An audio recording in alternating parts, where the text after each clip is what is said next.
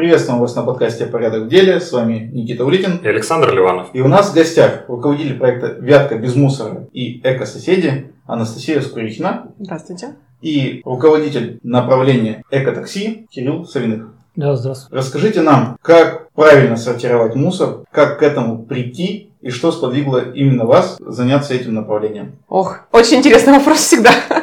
На него очень долго можно отвечать, на самом деле. Я могу день точно рассказывать по очереди, как это все происходило. Если коротко, то, конечно, первое, нужно понять, что проблема существует. Все люди, которые начинают сортировать мусор, они так или иначе к этому приходят как, ну, к некому осознанию того, что, блин, а что происходит вообще? Почему у меня дома столько мусора? Почему я каждый день с этим мешком хожу к мусорному бачку? А что потом с этим мусором происходит? Когда человек включает свое какое-то сознание, внимание на это начинает обращать, он начинает задумываться, а какие есть другие пути, решение вопроса с отходами. Что конкретно он может сделать в этой ситуации. Распространенная очень такая позиция собственная, что если государство ничего не делает, то как бы я сам делать тоже ничего не буду. Но на самом деле от нас очень много зависит. Мы все-таки как потребители, как некий пласт да, людей, которые что-то формируют, там ту же самую тот же самый спрос, да, и предложение потом поступает со стороны производителя на наш спрос. Мы можем тоже кое-что сделать, например, отказываться от чего-то, либо не покупать что-то в какой-то неперерабатываемой упаковке и так далее. Самый простой вариант, с чего начать, и как я, собственно, тоже начинала, это сортировать, отделять те виды отходов, так называемый мусор, да, который могло бы быть мусором, но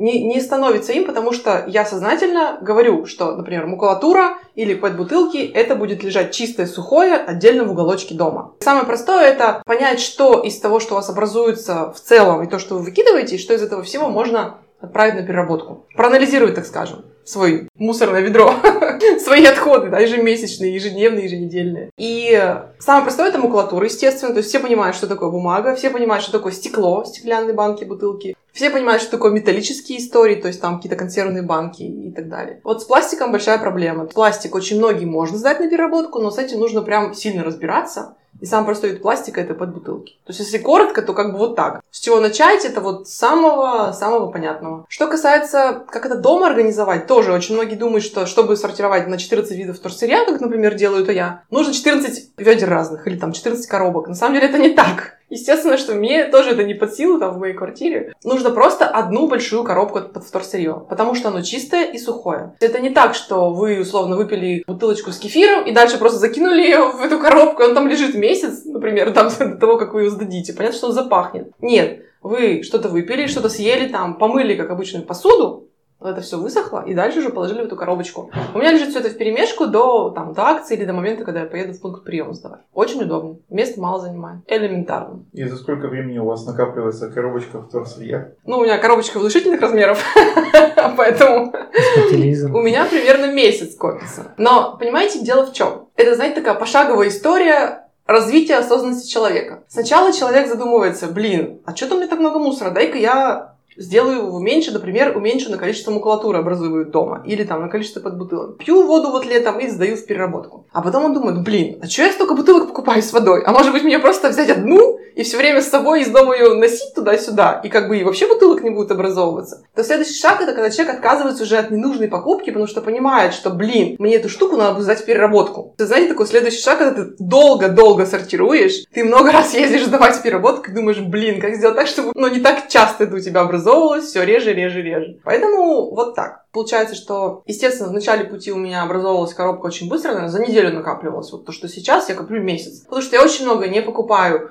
в принципе, например, ту же воду, да, в бутылке, а ношу с собой. А, например, очень сейчас очень много покупаю на развес в свою тару. Есть такие магазины Zero Waste, которые прям вот без упаковки продают. Приходишь со своим, со своим контейнером, тебе туда насыпят, все, ты доволен, счастлив, и нет ничего лишнего. То, что можно, нужно выбрасывать или там сдавать на переработку. А качество продуктов такое же? Абсолютно. Ну, это то же самое. Это один из вопросов, который точно будет э, задан. А, абсолютно такое же. То есть это, это то же самое, что вот в магазин же привозят гречку в огромном мешке. Просто магазин берет и фасует нам это все по пакетикам, по, там, по подложкам, по еще чему-то там. То же самое это когда просто ты приезжаешь в магазин, а там в этом мешке там условно все стоит. Ну, конечно, в, у них не в мешке, а в красивых там таких больших емкостях, но смысл в том, что ты не как бы не вручную там что-то копошишь, ты насыпаешь, там просто открываешь краник, тебе сыпется это все в твою емкость. Все очень гигиенично, удобно. Ну, как относиться к э, вторсырью? Я думаю, многие уже понимают и на самом деле ну, осознают, что стекло, бумага, металл, вот это какие-то какие полезные фракции.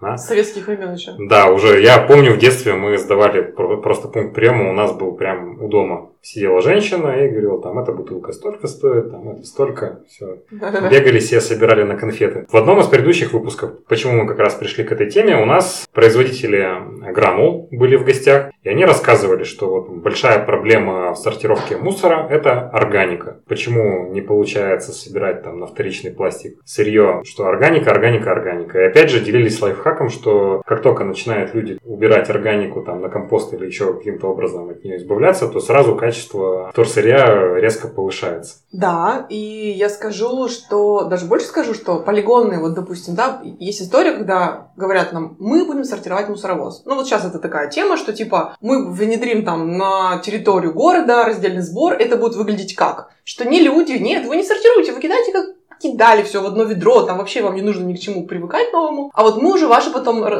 там, ваш мусор рассортируем. На самом деле это дичь, потому что, первое, все будет загрязнено той самой органикой, про которую, собственно, сейчас речь. И переработчики, они просто в принципе это не любят, потому что это не отмыть, там, не, не делить. И в некоторых случаях, например, с бумагой, это в принципе не переработать. Вот, если пластик, например, можно еще помыть там с химреагентами, да, отделить одно от другого, то бумагу, в принципе, уже не переработать загрязненной органикой. Бумага после свалки уже как бы все, не вариант. Поэтому я-то всегда как бы топлю-то за то, чтобы люди сами это сделали. То есть на уровне квартиры люди делают, и хотя бы они делили бы на два ведра, вот то, что как раз вы сказали, да, если вы органику кидаете, даже пусть не в компост, фиг с ним, просто в обычную свалку, и у вас есть вот это ведро или корзина со вторсырьем с чистым и сухим. То есть тут как раз нюанс-то в том, чтобы ее помыть и как раз от той самой органики, от пищевых остатков освободить и отложить отдельно. Вот тогда, да, тогда естественно, что на переработку это просто ну, как бы урак забирают. У нас, допустим, вот не было ни разу еще случая за все наши пять лет там проведения акции, когда бы нам отказали у нас, наоборот, это вторсырье с руками забирали, говорили, можете нам там 20 тонн в день сделать? Ну, я говорю, извините, у нас пока нет таких, ну, нет столько активистов, которые будут мыть 20 тонн в день. Но вообще-то им всем нужно, то есть переработчикам им нужно именно чистое, сухое, да, вторсырье. Вот закончу это тем, что когда говорят, ребята, мы там будем сортировать мусоровоз, там раздельный сбор forever, ну, блин, это миф. Из того, что будет попадать на эту сортировочную линию с мусоровоза, максимум 5% можно будет отобрать. И то, типа, там, металлические банки, вот эти там, ну, в лучшем случае под бутылки. И то они очень плохо ну, берутся как раз на переработку. Ну, это опять мы все перекладываем на на людей. На людей. Да, конечно. Личная я ответственность это, каждого. Я за это топлю, собственно, на людей. Но Просто потому что это не сложно, на самом деле. Уже много раз я в разных дебатах участвовала, что типа, да что людей там приучать, да блин, люди привыкли. На самом деле ничего подобного. Люди как привыкли, так перевыкли. То есть они как бы переучиваются, в принципе. Это, конечно, медленный процесс, да, это не быстрая история, но это происходит. Я вижу это по себе, ну, как по нашему движению, да. То есть сначала я там была одна, нас двое условно, сейчас там 7 тысяч, ну, как бы есть разница. И причем это все в гибельской прогрессии как бы каждый год увеличивается. Не, я подтверждаю, что привычка она внедряем моя. Она да. закрепляется. Да. Я но... понимаю, что хороший ход, когда один из ведущих стартирует, другой нет, но у нас не специально так вышло. Никита уже более осознанно. Вот я в этом плане позволю немножко скепсиса себе. Да, вот я как житель, живущий в городе, у меня, ну, во-первых, мне тяжело отделять органику, мне ее некуда девать. Угу. Да, я не могу перед домом там на лужайке компостировать там вместе с соседями мусор. Это просто сильно ухудшит, ухудшит качество там жизни. То есть его все равно нужно куда-то вывозить. Угу. Второй момент. Куда сдавать? Вот недавно просто уже с Никитой делился, у нас наконец-то относительно недалеко открылся пункт приема вторсырья, я обязательно скажу, узнаю, что туда можно mm-hmm. сдать, что они принимают. Пока вот я только вижу там этих наших стихийных э, экоактивистов, которые мимо нашего ну, дома начали, да, там в основном металл, там что-то такое более ценное таскать. Что подороже. Реально проблема куда сдавать и как вообще обстоят дела и как это должно выглядеть. Потому что мне, как жителю, ну, абсолютно некомфортно сначала там забивать балкон этим мусором, потом надо на какую-то историю, вот я сейчас там не вожу машину, надо куда-то загрузить, надо куда-то увезти. Опять же, это там, наверное, там, или надо заплатить, чтобы тебя приняли, или, или бесплатно кто-то возьмет. Там, да? Это же не про заработок история там, с активизмом, наверное. Да, очень правильный вопрос, потому что на самом деле, когда у нас очень много было гневных таких, знаете, писем, жена начинала сортировать, а муж потом пишет, заберите вторсырье, у меня весь балкон завален, да что ж такое?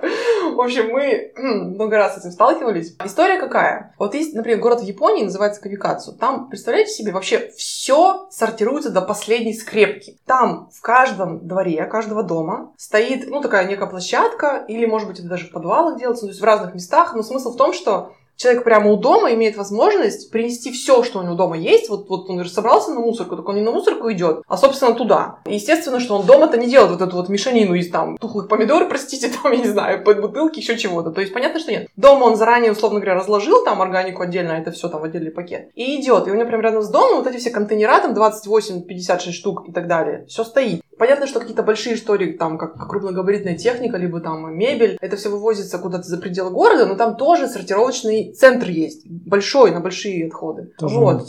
все. Да, поэтому я к чему? Я к тому, что, естественно, правильная история, когда люди сортируют, и это прям рядом с домом у них есть, чтобы не так, что действительно на другой конец города бежать там с, с этими пакетами, мешками. В нашей реальности как это происходит? Как мне видится, правильнее, что было бы, я закончу эту мысль, что рядом с домом хотя бы один контейнер огромный для вот этого всего вторсырья чистого, сухого, ну, то есть по типу, что у меня дома стоит, только как бы для всех жителей двора. Ну, естественно, там мусор, допустим.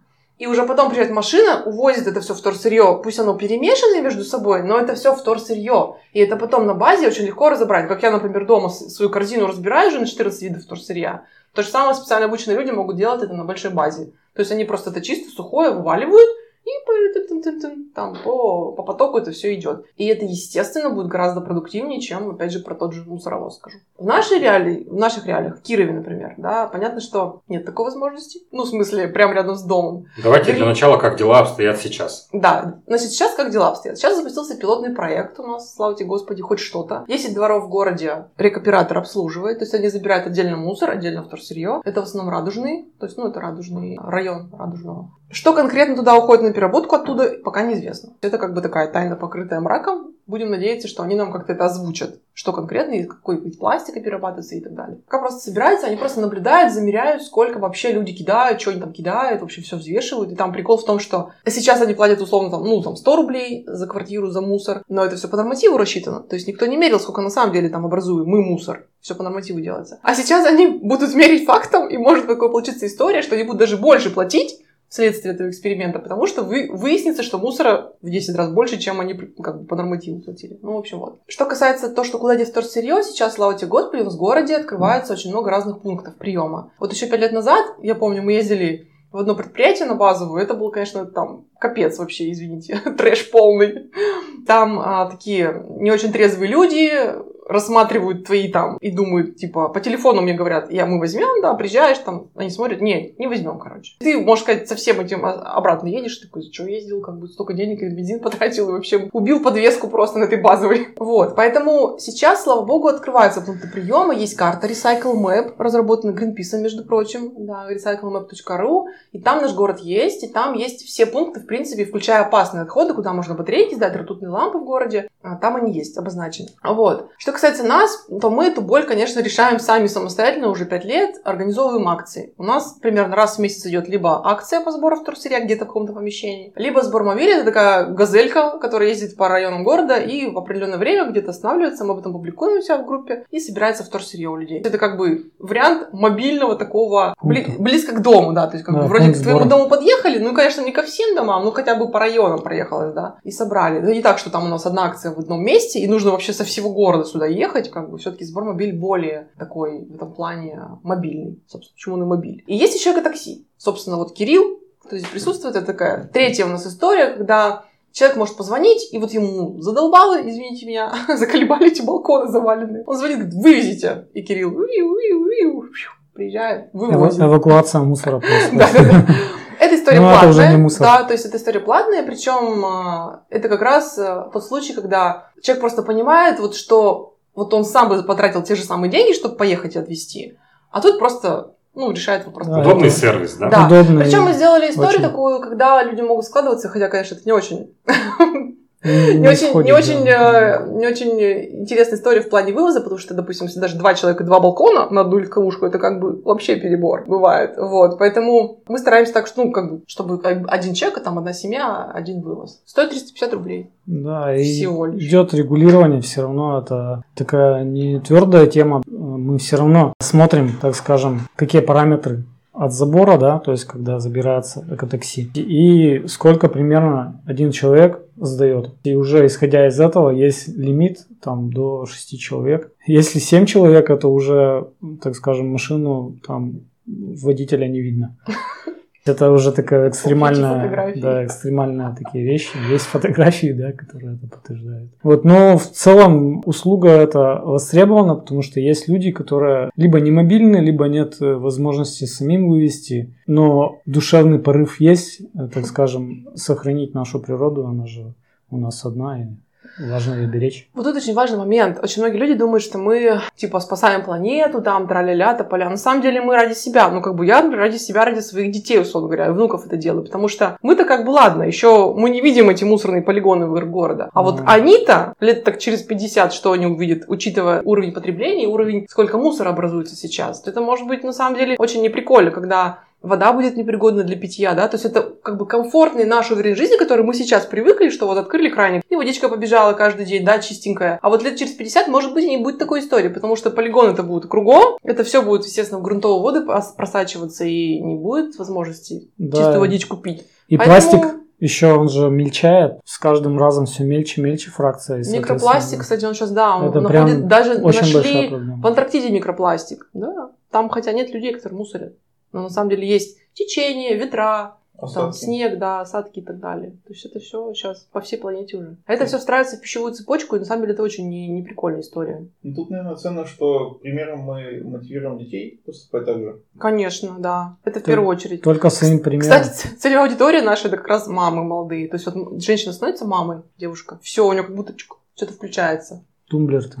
Серьезно. Эко-тема. Эко-тема. Ну, как бы она просто начинает о своем ребенке думать и думать, а что а как бы у него дальше будет? Ну, то есть, как бы, а как дальше он будет жить, там, в каком мире? Осознанность уже другая у человека. Интересно наблюдение. Но с точки зрения сбора все-таки, как э, вы считаете, в Кирове должна выглядеть система сбора? Ну, как я уже сказала, что хотя бы два, ну, то есть две истории для вторсырья и там мусор. Но если будет идеально, там, как, например, не знаю, в каких-то нормальных городах, там, отдельно стеклянная фракция, отдельно металлическая фракция, отдельно пластиковая, отдельно бумажная, четыре, как бы, видов материалов. Это будет прям вообще... Ну, тут, Мечта. наверное, комбинированная какая-то схема. Любой способ сбора вторсырья, он хорош. И все эти способы, они комбинируются. И мы можем делать как вывоз эко-такси. Это, ну, дорогая история. Как и такси вызвать, в принципе. Тоже там не каждый на это будет э, согласен. Э, Также это можно сделать более удобным способом прийти на акцию, также заодно еще обучившись. Это очень такая хорошая история. То есть прийти на акцию, там очень здорово осознанность под- поднимается. Спрошу напрямую, насколько близко это все должно быть к дому? Потому что вот у меня полтора квартала, например, сейчас, я так еще думаю, Я нес- считаю, нести полтора быть- квартала да, или нет. Должно быть во дворе. У меня Вот. 16 километров. Вот-вот. Самая правильная история во дворе. То есть вот, как вот мусорки сейчас стоят в каждом дворе по нормативу, да, там условно у каждого дома, либо если это частный сектор, то все равно там Ну, я правильно понимаю, вы считаете, что должно быть два, два типа контейнера, вторсырье, не вторсырье, да? хотя бы, Хотя бы. хотя бы, это самый минимум, у нас MVP, чтобы поехало, ну то есть как бы, чтобы хоть что-то началось, а в идеале четыре вида материалов разных. Тут еще очень важный момент, а, у нас стояли такие желто-синие баки, тут помню, да, в 2010 году и так далее. Поскольку компания, которая им занималась вывозом этих баков, не коммуницировала с людьми, то есть не рассказывала, что тут нужно кидать, куда это все потом девается, что конкретно, почему приезжает одна машина и загружает из этих баков в одну, ну, в один кузов, да, то люди, понятно, они просто в недоумении были. Сначала все такие, о, на ажиотаже, круто, круто, круто, а потом просто сошло все на нет, потому что люди не понимают, что а, с точки зрения логистики, правильно вторсырье возить вместе. Они думают, что это все на полигон поехало, раз это все. То есть они типа делили, а тут раз в, в один контейнер. Да-да-да, в, в одну машину. Б. Какой конкре- конкретно пластик кидать? Кидали все подряд, а та компания, которая собирала это, она говорила, люди бараны не кидают не то, что нам надо. Так вы, извините, вы хоть на них напишите, какой вам пластик нужен. Там написано пластик. А извините меня, тапочки тоже пластик, там тазики тоже пластик. Нужно понимать, что пластик разный бывает. И поэтому вот эта вот нестыковка произошла. И все, закончилась история. Ну, и помимо пластика еще там железо, стекло и тому Ну, подобное. я просто с ужасом сейчас представляю вот реально этот ряд контейнеров, которые там а, должен быть. Сколько фракций вообще вот там, ну, уже говорили, что есть примерно там 14 и более. Ну, это, я говорю, да, это прям какой-то такой идеали- идеалистическая история, вот, но если даже, ну, вот как было, было два, синий, желтый, вот, хотя бы там. Бумага, стекло, по-моему. Бумага, пластик. Бумага, Бумага, пластик, да, да. И причем стекло, ну стекло, видите, проблема со стеклом какая? Я понимаю, почему никто не собирает его. Оно ничего не стоит сейчас. Вот раньше в советское время было унифицировано для всех одна вид бутылки. Ну там 2, 3, 4. На кефир такая, на там спиртное такая и так далее. Сейчас 125 тысяч видов. И те, кто производит эти свои бутылки, они обратно их не принимают. Потому что, во-первых, там Санпин сейчас другой, да, как бы нельзя. Ну, вообще, можно так-то, но там, чтобы это сделать, я вот разговаривала с предприятием Спринта, например. Они там свои продукты фасуют в стекло. Я спрашивала, почему бы вам не наладить сбор стеклотары обратно? И как бы это. Они говорят, понимаете, это очень затратно с точки зрения производства. Переобуть обратно. Ну, то есть переобуть так производство, чтобы это можно было по Санпину. Это, блин, такие инвестиции, что нафиг лучше мы банки не будем покупать. Вот честно. То есть они не хотят просто тратиться, и, в общем-то, это понятно. Поэтому, если бы с этой точки зрения какое-то государство, не знаю, там, субсидировало как-то эту отрасль, да, что если люди захотели там производство сделать таким, так дайте нам денег, там мы условно там добавим вот эти истории нужные там по помывке, там по стерилизации и все такое. О чем вопрос был? Помните? Я Нет, вопрос в том, сколько фракций собирать вот, и да. как, как вот, вообще это я про стекло, да, я говорю, почему не собирать стекло, потому что оно просто никому не нужно, оно вообще не стоит денег никаких сейчас. Ну, Что-то нет унификации, потому Я что... работал в стекольной отрасли, могу опровергнуть, стекло нужно очень. Для снижения, в первую очередь, температуры плавления шихты. Чем там больше вторсырья возвращается в шихту, тем ниже до определенного порога температура плавления. Тогда у меня вообще вопрос большой. Почему наши скупщики, словно в Но опять же, там они нужно- его не берут? Ну, потому что тонна стекла стоит там тысячу, например, рублей. Если это собирать бутылками, то, во-первых, должны быть, опять же, чистые сухие бутылки одного цвета. Да, мало того, как бы тонна рублей она стоит, когда у, у ворот прием, ну, то есть предприятие, Ну, условно. когда, да. а до это- него нужно еще, извините, довести транспортные расходы. Нет, тысяча рублей это стоит даже приедут за ним. Если у тебя там сколько, тонн 5 хотя бы есть, то за ним приедут. Гараж только не водят. Ну вот, пожалуйста, коллаборация можно. Это интересно. Надо будет с, нашим закупщиком поговорить на эту тему. Ну, то есть, как бы, пока я знаю такую информацию, в общем-то, с кем я разговариваю с закупщиками, что они не берут стекло, потому что не хочет затаривать свои склады именно вот этой ниж- низкомаржинальной фракции. Но это опять же один из тех видов мусора, которые хорошо принимают с производств. Например, люди делают там окна, им нужно стекло. Вот оно чистое, обрезки, его принимают с удовольствием. Да, Я Ну. думаю, что такая же история, возможно, с бутылками, но у бутылок в первую очередь цветность. Да, мы делим на акциях. Ну вот как раз вида. это история про то, что очень много их всяких Да, бутылок просто их там. бывает там цвета просто. И композитные еще там материалы используются. Я, кстати, такую тему слышала, да, что когда мы говорили про закуп... ну, закупщикам про стекло, что бывает вообще вторичное стекло, то есть как бутылка уже из вторичного стекла, и оно как бы нет. И как ее определить? И то есть, типа, технолог знает, что вот это из вторичного, это из первичного. Э, а как мы должны на акциях это определять? Еще то есть это какая-то очень сложная прям тематика такая, химич... хи- химико-физическая. Вот сейчас слушаю и понимаю, что на словах не так сложно и не так затратно по времени. Чисто Когда дома, если делать, нет. Когда приезжаю домой, я осознаю, что это затратно по времени. А когда я один в своей машине с полным багажником вторсырья еду на пункт приема, я трачу примерно минут 40 для того, чтобы его разбить по группам. Ну, то есть у меня уже разбито предварительно. Найти группу, сложить туда, спросить, а вот это подходит и под какую группу, как дома научиться сортировать правильно, и чтобы меньше времени на все это уходило. Потому что банально пакеты, на которых бумажная наклейка, которую О, ты да. не смоешь, ты ее вырезаешь. Ну, это Да. же крайне неудобно.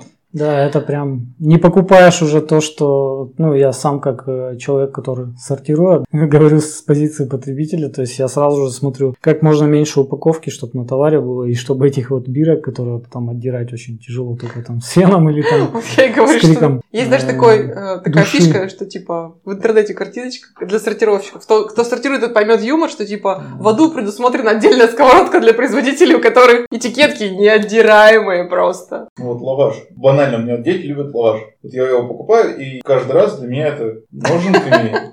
Ладно, не я, супруга делает, но Мне же это потом везти, это же не очень удобно. В общем, я что хочу сказать, что, конечно, вот это доведенное до какого-то просто, до какой-то крайности вот эта вся история с раздельным сбором, я считаю, что, конечно, так не очень должно быть. Что касается какого-то friendly для людей, то все-таки должно быть больше удобства. Ну, то есть, например, вот плиточники, да, есть люди, которые делают тротуарную плитку полимер-песчаную. Они говорят, Настя, мы возьмем с этикетками, потому что там все сгорит в этой печке, там они как-то это все пережигают, там Ну и там плавит. один раз цикл всего. поэтому- Да, и типа как бы нам зачем? То есть, ну, вези нам все, что там. Зачем этикетки отдирать? На самом деле, вот есть закупщики, которые говорят, нам только тук-тук-тук, потому что у них там определенный процесс, ну, скажем, гранулирования. Понятно, что там, да, там шред разобьется от бумаги, от ценников. А те, кто плитку, например, делают, туда, все в общую кучу. Поэтому тут соглашусь. Но, опять же, с позиции, наверное, мне так видится идеального мира, так скажем, Позиция да. экологии. Да, да, да. Лучше пакет-то в принципе не, не покупать, особенно с ценником. Ну, то есть вообще не важно, с ценником или без ценника. Просто не покупать. Общем, Понятно, что лаваш там и так далее, то есть хлеб они все фасуют в, в, в. Но сейчас есть магазины, там, пекарни, где приходишь со своим,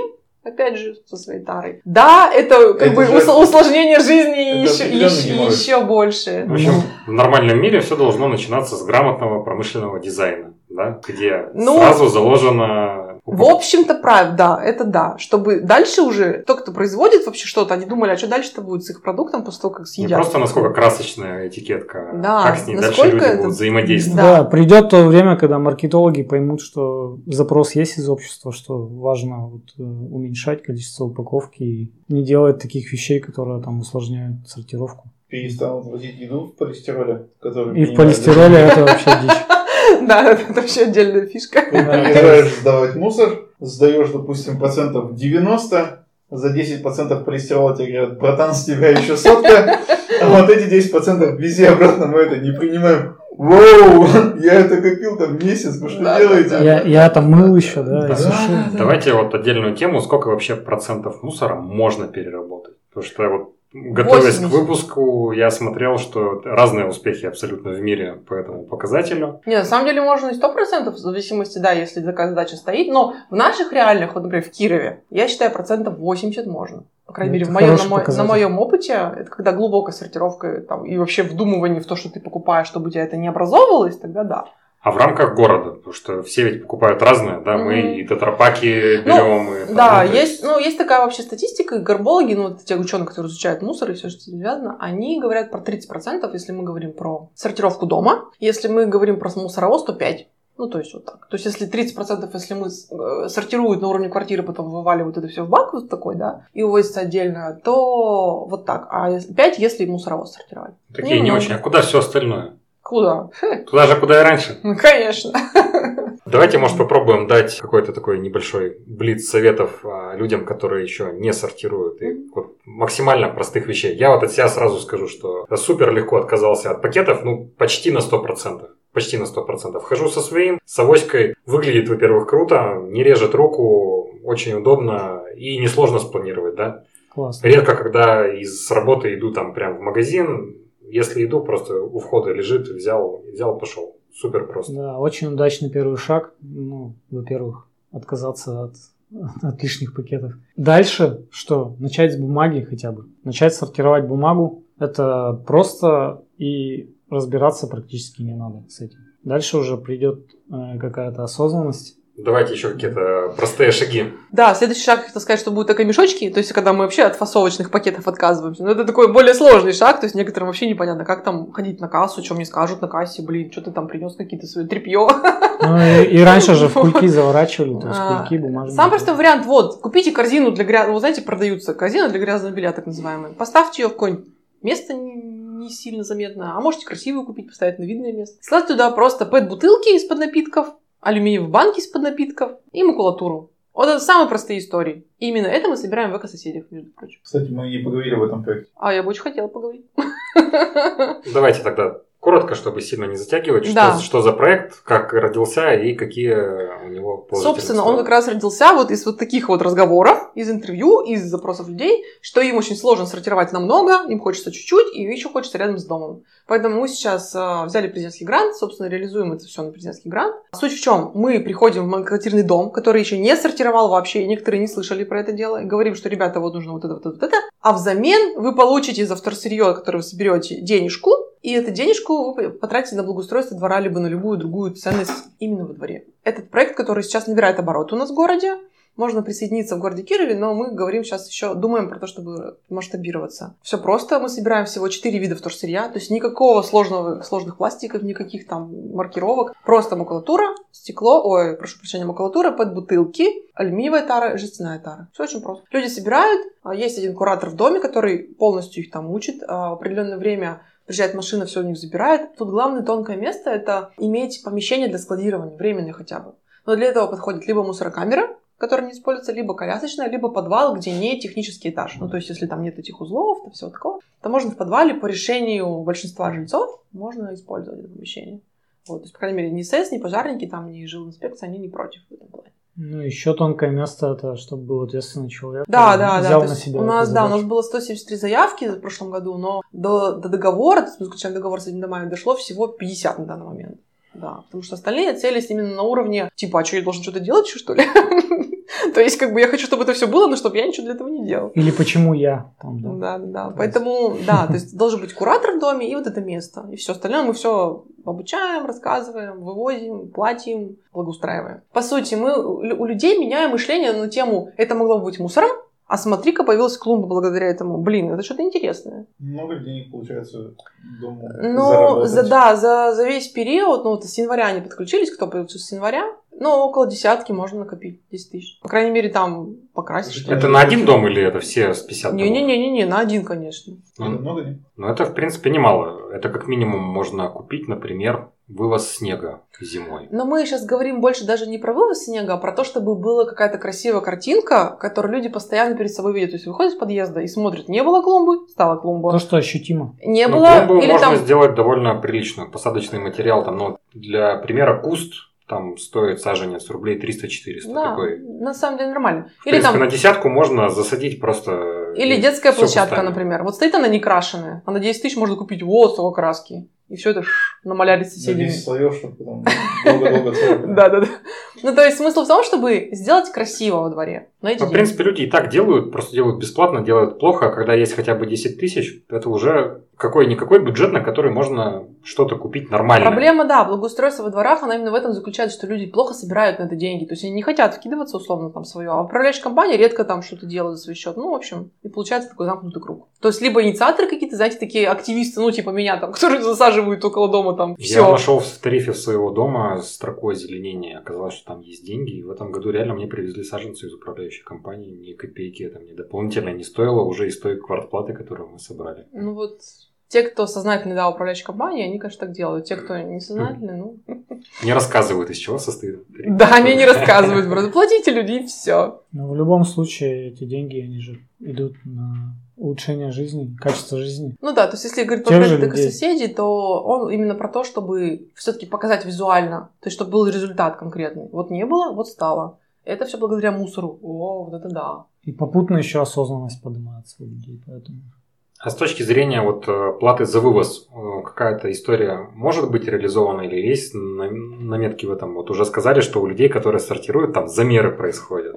Да, да, да. Вообще, по-правильному, ну, как бы, мне, как мне кажется, да, здравомыслящий человек, если я сортирую, я тем самым уменьшаю количество своего мусора в ведре, я вообще-то должен платить меньше. Вот я, например, да, я плачу, как все, у меня там одно ведро в месяц уходит, ну, как бы, за что я плачу? Я не понимаю, вот честно.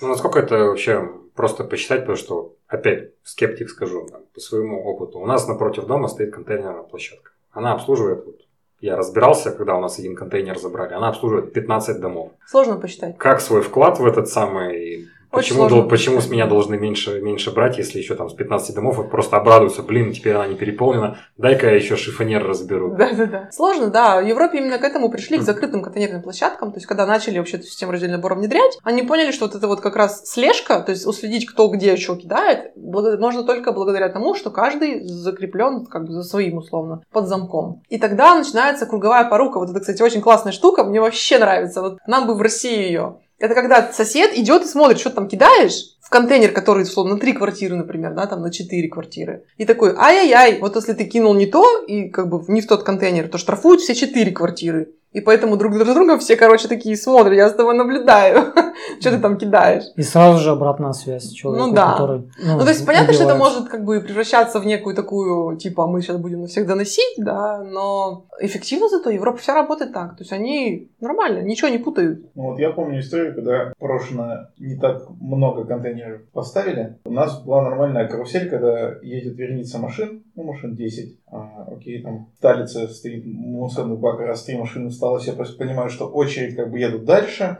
заезжают в город, допустим, поднимают, поднимаются по Казанской, контейнер стоит, еще две машины ходят, ну и там дальше по Казанской еще там три контейнера стоит, и вот так вот мы разбредались. И вот туда складывали свой мусор. Мгм, Сейчас, конечно, эта история поменялась, этого уже нет, потому что контейнеры стоят везде, мгм. но сам факт. Да. До, кстати, до мусорной реформы такая была тема, что ой, вообще были места, где нет контейнеров, в принципе нет. И тогда люди вот так вот делали. Но сейчас, кстати, хотя бы хоть какой-то плюс этой реформы, что контейнеры, контейнера появились ну, практически везде. То есть по нормативу они должны быть там, где люди живут, соответственно, они как бы там сейчас стоят. Другое дело, что люди мусорить, конечно, меньше не стали, естественно. А иногда у меня вообще такой, ну, то есть у меня у самой уже иногда включается, что типа, за что я плачу деньги вообще? Я сейчас пойду и на мусорю специально. То есть я сейчас пойду и там, не знаю, реально, там шифонер разберу лишний раз. Ну, то есть прям вот... соседа мусор отберу и вынесу. Да, да, да, ну потому что, ну, блин, ну, какое-то Но удов- сначала отсортирую. какое-то удовлетворение прям уже испытываешь, открывая мусорный бак. Ну, позитивное движение есть. Явно вот контейнеры с крышкой вот эти э, намного удобнее, и когда они не переполняются, их все-таки не раскидывают там голуби и Да, птицы, собаки. да, да. Ну, да. Это уже нам- нам довольно сильно Да, снимает есть, проблему. есть, конечно, есть позитивные изменения, поэтому все-таки я считаю, что сейчас это пилот в РСО, да, у нас есть в городе. Я все-таки думаю, что к чему-то мы придем. Ну, хоть к чему-то. Хоть к какому-то виду. Ну да, важно начать с себя прежде всего. Кесарю Кесарева. А в городе, в городе вообще кто этим вопросом занимается? Можете кого-то назвать, кто... Ну, если говорить про власти, то у нас есть Министерство охраны окружающей среды, да, и министр Вала Викторовна. Есть Куприт, это региональный оператор по вывозу, собственно, отходов. Они по одну сторону как бы с вами? Баррикад. Они между собой по одну сторону баррикад. А мы-то вообще вне баррикад, как бы. Мы такие активисты, которые... Мы на пике баррикад находимся, ни с той, ни с другой стороны. Поэтому, да. Ну, скажем так, да, то есть э, они сейчас продвигают политику именно РСО. Алла Викторовна давно уже про это говорит, и, и супер, что это происходит, на самом деле. Да, все равно есть запрос в обществе, поэтому приходится. Рано или поздно он будет удовлетворен. И Пусть Ну, лучше рано, чем поздно. Наша задача сделать как можно раньше, чтобы Да. удовлетворен. Подводим итог. Сортируйте мусор, хотя бы по чуть-чуть, но это стоит начать. Спасибо вам. И будет вам счастье. Да, благодарю. Да, молодцы, что пришли. Давайте. Все побежали за авоськами. Супер. На этом у нас все. Оставайтесь с нами, у нас будет еще очень много интересного контента. Следите за нами в наших группах ВКонтакте и Facebook Улитин Нейфельд, нашем одноименном телеграм-канале «Порядок в деле» и на любом удобном для вас приложении, в котором есть подкаст. И для всех наших слушателей, которые следят за нами через Apple подкасты, оставляйте оценки, пишите отзывы, мы обязательно их учтем, пишите в отзывах вопросы или предлагайте ваши темы, и мы обязательно постараемся их осветить в следующих наших сериях.